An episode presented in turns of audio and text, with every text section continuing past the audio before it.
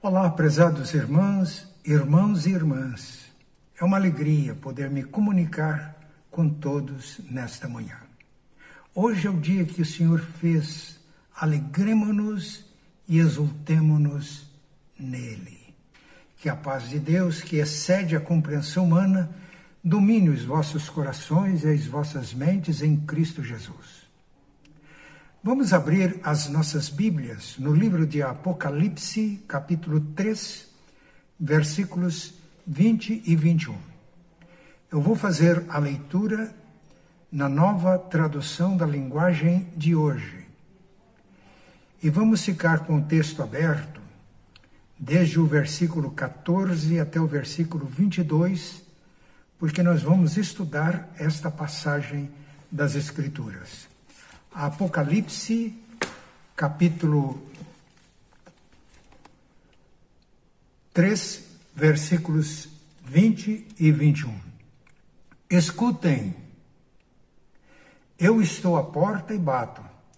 Se alguém ouvir a minha voz e abrir a porta, eu entrarei na sua casa e nós jantaremos juntos. Aos que conseguirem a vitória, eu darei o direito de se sentarem ao lado do meu trono, assim como eu consegui a vitória e agora estou sentado ao lado do trono do meu Pai. Esta carta foi escrita por Jesus, o Cristo glorificado. Jesus morreu, ressuscitou, mas subiu aos céus e foi glorificado à direita do Pai. João teve a visão do Cristo glorificado, e esta visão está registrada no capítulo 1. E Jesus envia cartas às sete igrejas da Ásia por intermédio de João, o autor do Apocalipse. Portanto, é uma carta enviada à igreja. Às vezes usamos esse texto para evangelização e não está errado. No entanto, nós precisamos de entender que a carta foi enviada a uma igreja. Ele estava à porta e batia. Se estava à porta, não estava do lado de dentro, estava fora. É possível uma igreja perder Jesus de vista ao ponto de ele ficar do lado de fora? É possível sim. Nós nos envolvemos e nos preocupamos com tantas coisas que não são essenciais, são secundárias, que vão tomando o lugar das coisas mais importantes. E nos esquecemos do principal. O DNA da igreja é a presença do Cristo vivo. Ele disse: Onde estiverem dois ou três reunidos em meu nome, eu estou no meio deles. E às vezes vamos perdendo essa essência da igreja. Por isso, a mensagem do texto é importante não apenas para a igreja de Laodiceia, mas para a primeira igreja presbiteriana independente de Curitiba, para a igreja de Cristo em nossos dias. Eu disse que essa carta foi escrita à igreja de Laodiceia. Vamos começar a partir do versículo 14, para nos descobrirmos como estava sendo a vida da igreja de Laodiceia? Qual é a mensagem de Jesus para aquela igreja? Qual é a mensagem dele para nós hoje?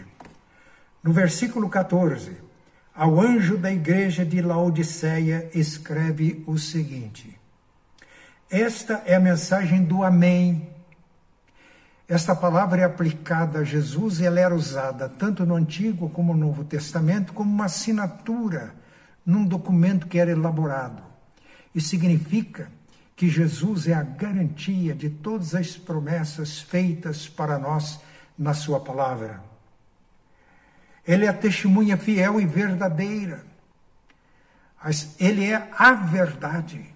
A verdade não é apenas um conceito, é uma pessoa, é Jesus.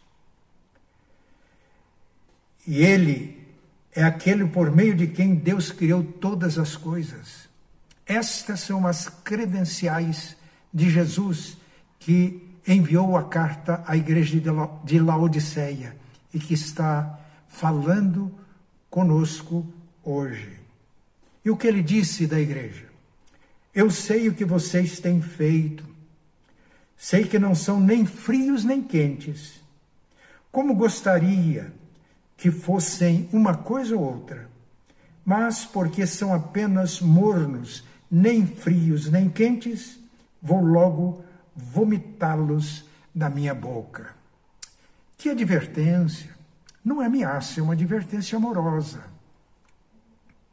A igreja estava indiferente.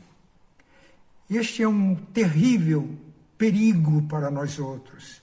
Perdermos o primeiro amor, perdermos a chama da fé e nos tornarmos frios, pior do que frios, mornos, indiferentes, não somos uma coisa nem outra.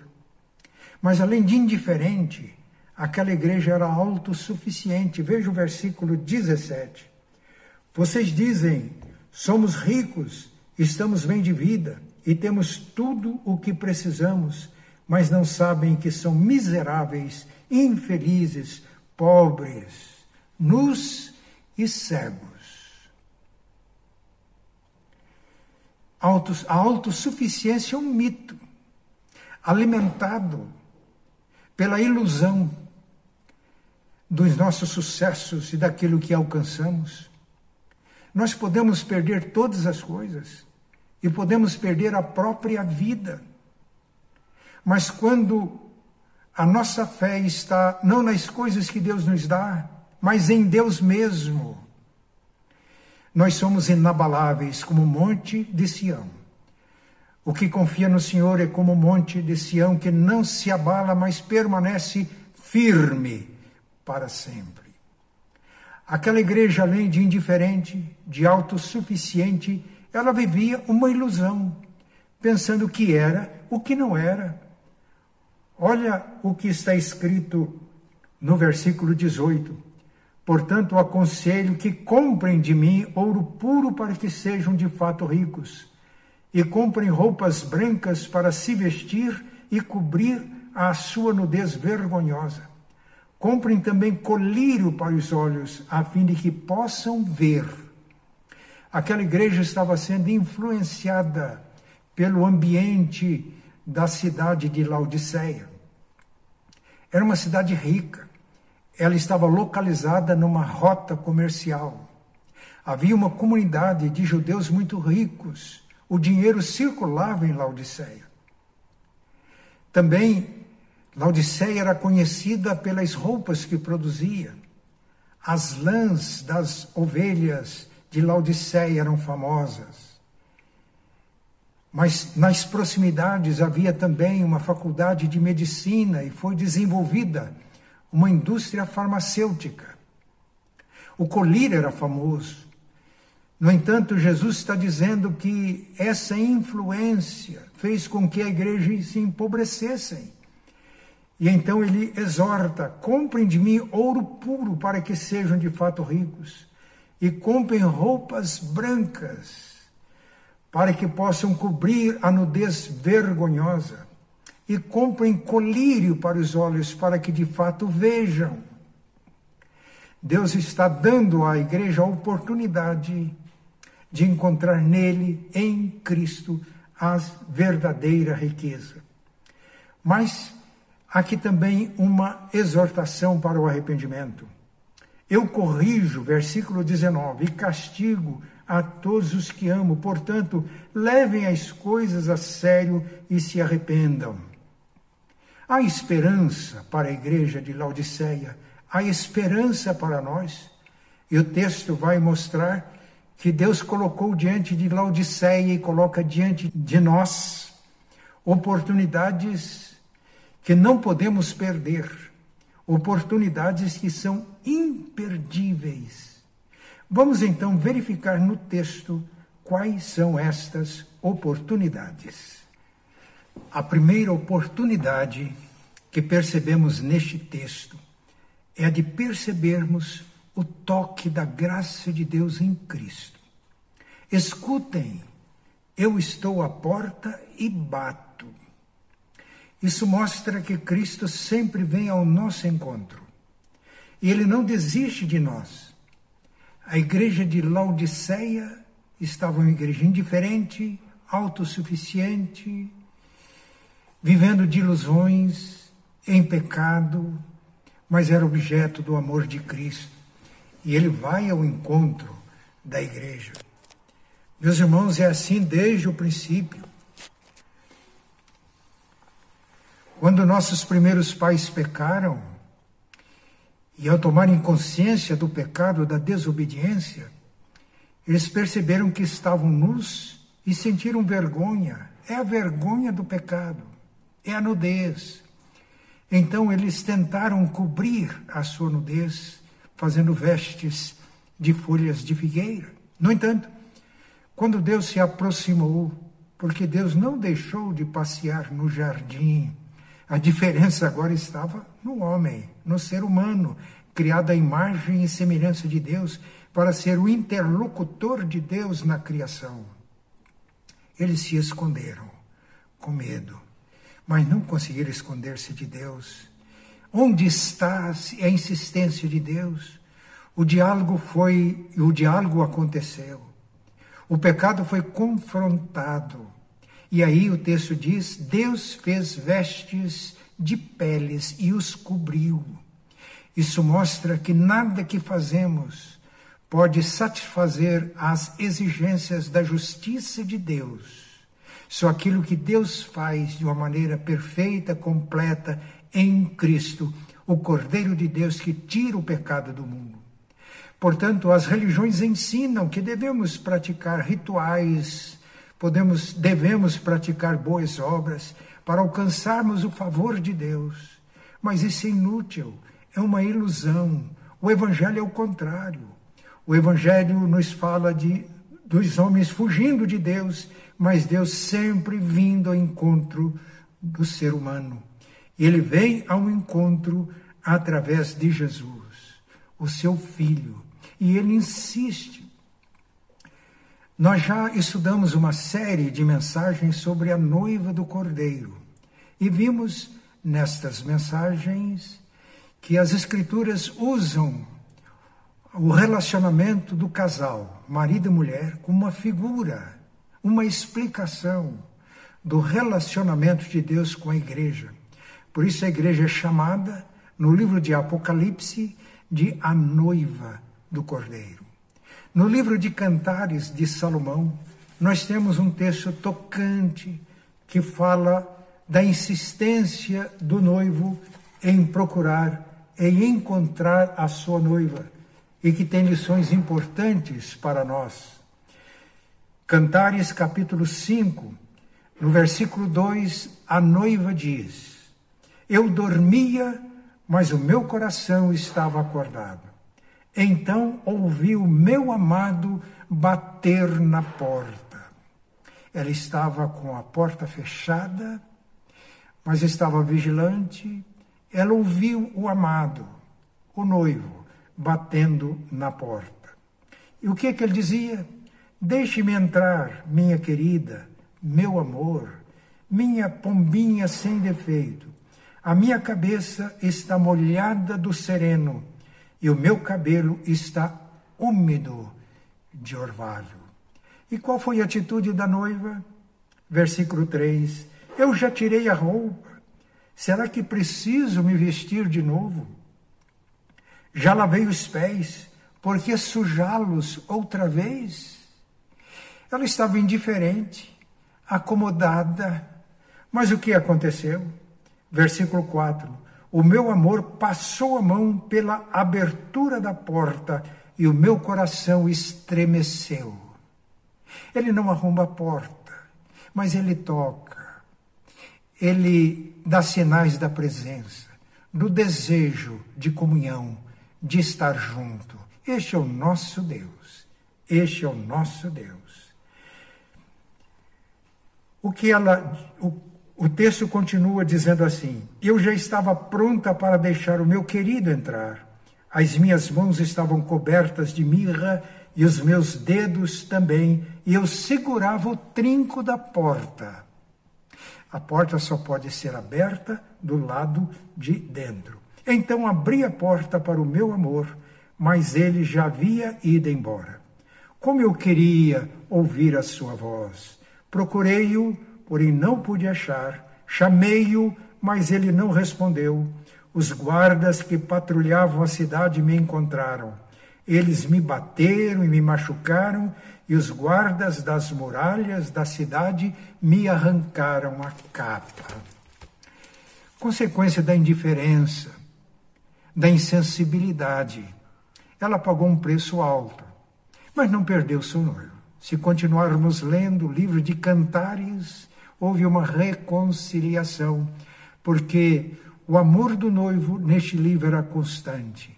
Como o amor de Cristo por nós é permanente, é constante, ele sempre vem ao nosso encontro, toca o nosso coração, fala conosco. A graça é muito mais do que favor imerecido. A graça é também beleza, é encanto, é romance. Quando tomamos consciência de tudo, de tudo o que significa a graça de Deus para nós em Cristo, é como se a gente dissesse: Uau! Coisa extraordinária. E aqui a igreja de Laodiceia está tendo a oportunidade de perceber, de sentir este toque da graça de Deus. Mas nós temos uma outra oportunidade que foi dada à igreja de Laodiceia a oportunidade de exercitar a fé. Se alguém ouvir a minha voz e abrir a porta. Já dissemos que o trinco da porta fica pelo lado de dentro. Abrir a porta, portanto, é uma atitude, é um gesto, é uma ação. Meus irmãos, a fé em si mesma, ela não tem virtudes, porque é a graça que cria a possibilidade da fé. Tudo que precisamos já temos em Cristo. A fé é a forma de recebermos o que Deus já nos deu em Cristo. Porque pela graça sois salvos mediante a fé. Isso não vem de vocês, de vós, é um dom de Deus, não vem das obras para que ninguém se glorie. E se alguém ouvir a minha voz, a fé é uma resposta à voz de Cristo, é uma resposta à palavra de Deus. Romanos capítulo 10 está escrito que a fé vem pelo ouvir e ouvir a palavra de Deus. A fé não é aventura. A fé é não apenas a audição da palavra, mas é a prática da palavra. E a fé se torna então no evento vivo. Na carta aos Hebreus, capítulo 1, está escrito: Havendo Deus outrora, antes, falado aos pais pelos profetas muitas vezes e de diversas maneiras, a nós falou-nos nesses últimos dias pelo Filho. Deus mandou cartas, Deus mandou recado, mas agora ele vem pessoalmente na pessoa do seu Filho unigênito. A nós falou-nos nesses últimos dias pelo Filho, o qual é o resplendor da sua glória, é a expressão exata do seu ser. Em Cristo, Deus vem até nós, manifestando a sua graça, o seu amor, para que a nossa fé seja despertada e possamos receber e acolher tudo que Deus tem para nós em Cristo, porque nele está a plenitude da divindade, nele estão escondidos todos os tesouros de Deus. E o Verbo se fez carne e habitou entre nós. E nós vimos a sua glória, glória como do unigênito do Pai, cheio de graça e de verdade. Eu disse que a fé não é uma aventura, a fé é uma resposta à graça. A fé é ação, atitudes em harmonia com a palavra de Deus. Paulo na carta aos Romanos, capítulo 1, ele diz que foi chamado por Cristo para o exercício do ministério apostólico e foi chamado para a obediência da fé. A fé não é apenas acreditar que Deus existe, que Ele criou todas as coisas, que governa e preserva todas as coisas pelo seu poder, que Ele nos ama e enviou seu Filho para morrer por nós não é apenas um assentimento intelectual às verdades reveladas nas Escrituras, mas é uma atitude. Ele veio para o que era seu e os seus não o receberam, mas a todos quantos o receberam, deu-lhes o poder de serem feitos filhos de Deus, os quais não nasceram do sangue nem da carne, não nasceram do homem, mas de Deus. Tiago, na sua carta, faz uma pergunta: Vocês acreditam que Deus existe? Vocês fazem bem, mas o diabo também crê e estremece. A verdadeira fé é atitude, ação em resposta à palavra de Deus. Deus disse para Abraão: Sai da tua terra, da tua parentela e vai para a terra que eu te mostrarei. E ele agiu em obediência à palavra de Deus, e por isso Deus foi escrevendo uma linda história na vida e por intermédio da vida de Abraão. E Paulo diz que nós somos filhos de Abraão, porque somos salvos, justificados e vivemos pela mesma fé que teve Abraão, o nosso pai. Que Deus nos abençoe para que possamos aproveitar esta rica oportunidade de exercermos a nossa fé, não ficando dentro da casa com as portas fechadas apenas ouvindo o toque e a voz de Cristo, mas abrindo a porta, deixando Jesus entrar e assumir o comando na nossa vida, para que as realidades do céu aconteçam hoje na nossa vida, na nossa igreja, através da nossa vida e na sociedade. Deus quer impactar Curitiba pela presença dos seus filhos nela, que vive uma fé real, verdadeira, fé que não apenas aceitação e crença em verdades e doutrinas, mas fé, que é um relacionamento com Deus vivo, que age e opera através dos seus filhos onde estiverem.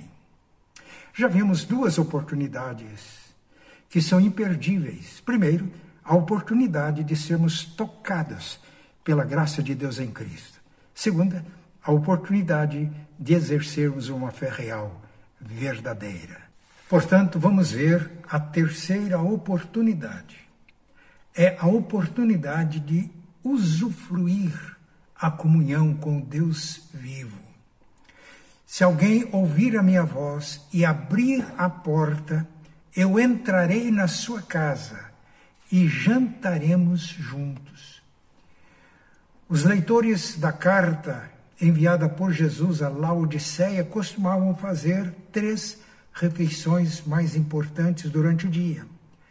De manhã era uma refeição importante, porque eles precisavam de energia para os trabalhos do dia. Ao meio-dia, o almoço, às vezes eles comiam até fora de casa. Tinham dificuldade para reunir a família para o almoço, estavam em plena atividade. Então a principal refeição era tarde, era o jantar era ceia. É o que está nesse texto. Eu entrarei na sua casa e jantaremos juntos. Ou numa outra versão diz: Eu cearei com ele e ele comigo. Comunhão com o Deus vivo. A Bíblia diz que nós temos uma posição em Cristo. Se alguém está em Cristo, é nova criatura. As coisas velhas passaram e eis que tudo se fez novo. Mas a Bíblia diz também que Cristo está em nós. Na carta de Paulo aos Gálatas, capítulo 2, Paulo diz: Eu já morri para o mundo, estou crucificado para o mundo e vivo não mais eu, mas Cristo vive em mim. E escrevendo aos Colossenses, Paulo diz: Cristo em vós, a esperança da glória. No capítulo 5 de Romanos, Paulo ensina que nós fomos reconciliados pela morte de Cristo. Foi a morte de Cristo que expiou os nossos pecados e torna possível a nossa reconciliação com Deus. Mas nós somos salvos pela vida de Cristo. Quando cremos em Jesus, não apenas os nossos pecados foram perdoados, reconciliados com Deus, mas nós recebemos em nós a vida de Jesus. Quando ele falava sobre o Espírito Santo, ele diz: Se alguém me ama, guardará a minha palavra, e meu Pai o amará. E veremos, o Pai e eu, e faremos nele morada através do Espírito Santo. Portanto, a oportunidade de estarmos em comunhão íntima com Cristo. Aqui ele não quer ficar do lado de fora, ele quer estar dentro, dentro dos nossos corações, criando a verdadeira comunhão no corpo de Cristo. Na oração sacerdotal, Jesus orou: Pai, que eles sejam um, assim como tu és um em mim e eu em ti, que eles sejam perfeitos na unidade, para que o mundo creia que tu me enviaste. Eu vos dou um novo mandamento, que vos ameis uns aos outros, assim como eu vos amei. E assim o mundo vai saber que vocês são meus discípulos, se tiverdes amor uns aos outros, se viverdes em comunhão. Não podemos desperdiçar as oportunidades de vivermos e de cultivarmos esta comunhão. A comunhão é uma festa de alegria. No Salmo 16, versículo 11 está escrito: Na tua presença, plenitude de alegria, na tua destra, delícias perpetuamente. E no Salmo 23, depois que o salmista, seguindo a Deus como pastor, consegue atravessar o vale da sombra da morte, chega ao deserto, num oásis, onde há comida para as ovelhas, o salmista escreve: Preparas uma mesa perante mim, na presença dos meus inimigos. E agora, Deus é o anfitrião, nós somos convidados de honra. Unges a minha cabeça com óleo, o meu cálice, símbolo de alegria, transborda. Na nossa jornada, precisamos experimentar esta comunhão com Deus vivo, comunhão de uns com os outros, festa de alegria, celebração. Precisamos de aproveitar estas oportunidades. Estamos isolados por causa deste vírus. No entanto, a nossa comunhão em Cristo não depende de espaço geográfico, nem de tempo, porque Estamos em comunhão porque todos nós recebemos o mesmo Espírito, o Espírito Santo. Portanto, Jesus quer entrar, ele quer cear conosco. Lutero dizia que quando nos unimos a Jesus pela fé, ele recebe o que é nosso. E ele pergunta: o que é nosso? Ele diz: o pecado. Jesus recebe, sim. E ele morre na cruz para nos libertar dos nossos pecados mas ele também nos comunica o que ele tem: a vida e vida em abundância. Portanto, que oportunidade tão rica! Não podemos desperdiçar as oportunidades que Deus nos dá para vivermos, vivermos nessa comunhão íntima com Ele e vivermos a comunhão de uns com os outros. Jesus multiplicou os pães e a primeira multiplicação foi registrada nos quatro evangelhos. No Evangelho de João, capítulo 6, depois da multiplicação, as pessoas queriam fazer Jesus rei à força porque estavam entusiasmadas pelo fato de que ele tinha multiplicado os pães. Jesus, então, percebendo isso, retirou-se, mas as pessoas o procuravam, e quando encontraram Jesus, ele disse: Vocês me procuram, não por causa dos milagres e sinais, mas porque vocês comeram e ficaram fartos. Trabalhem, não pela comida que perece, mas pela que permanece para sempre. E Jesus prossegue no discurso dizendo que ele é o pão vivo que desceu do céu e que dá vida ao mundo. Ele diz quem dele se alimenta jamais terá fome, quem crê nele jamais terá sede.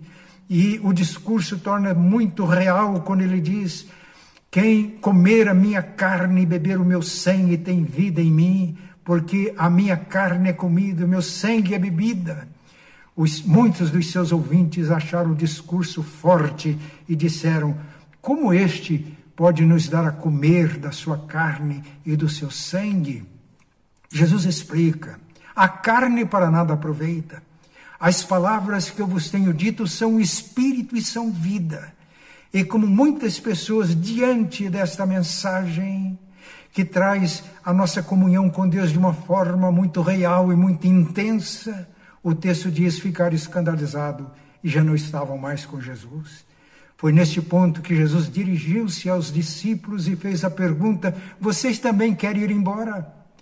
E a resposta dos discípulos, por intermédio de Pedro, foi esta: Senhor, para quem iremos nós?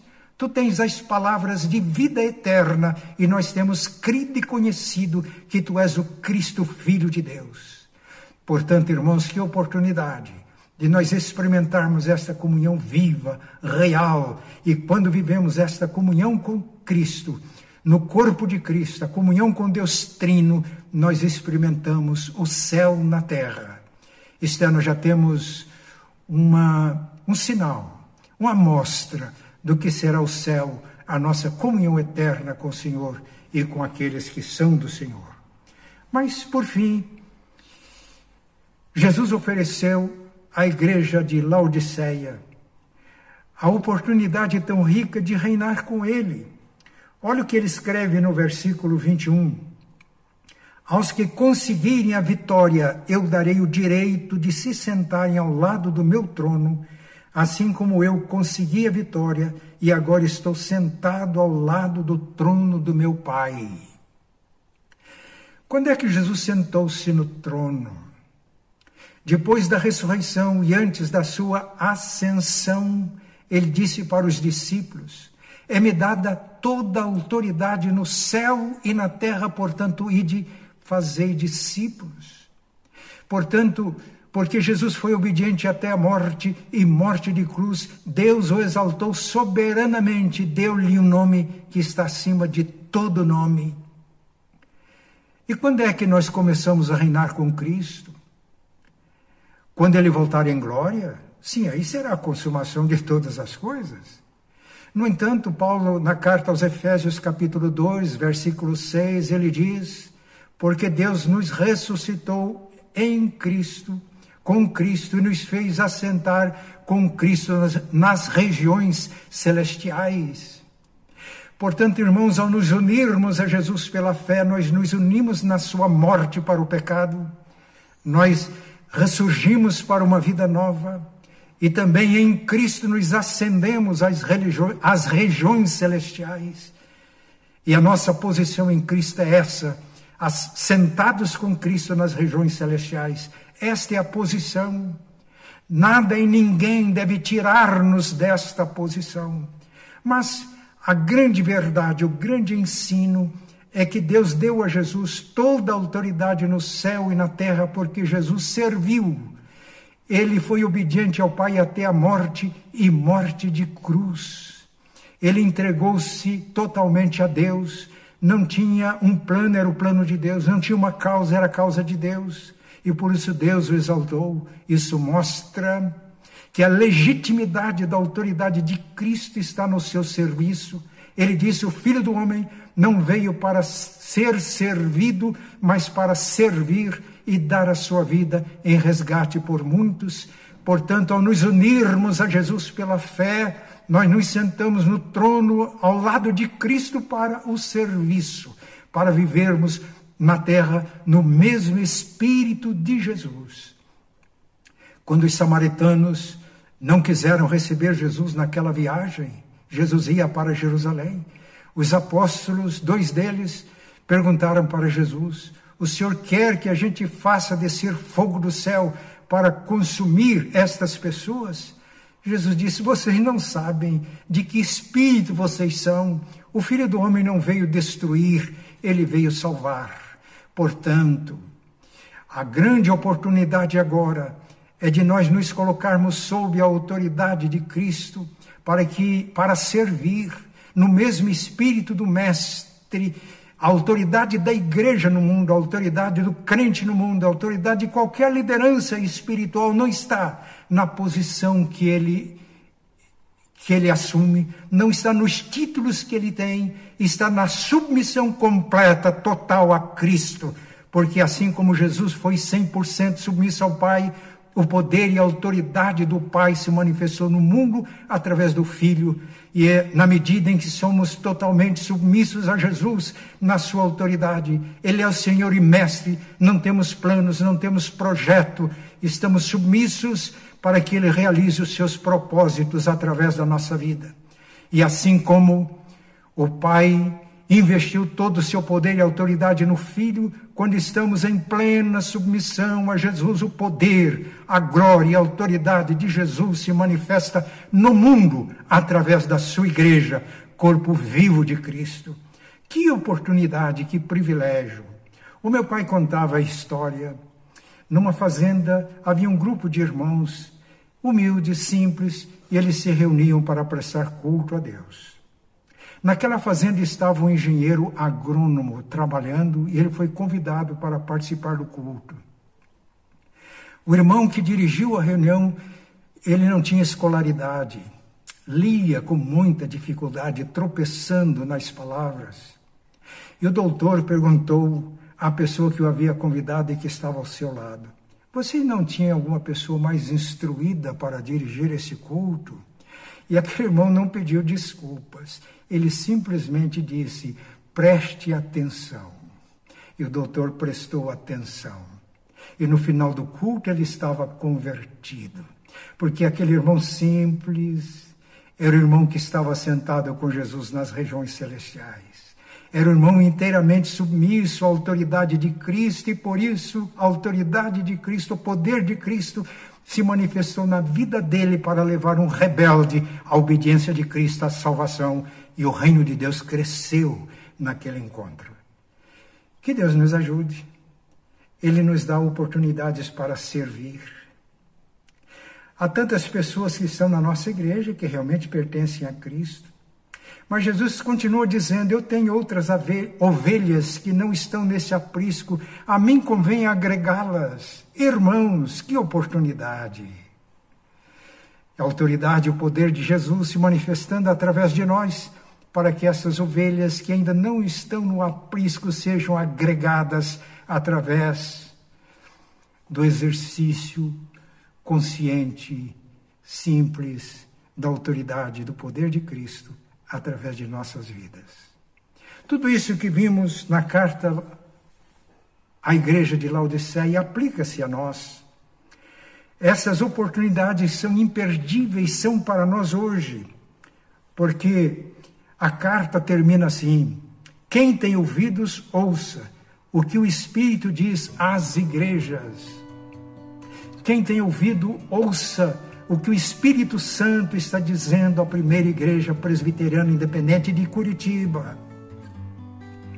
Ele está colocando diante de nós lindas oportunidades.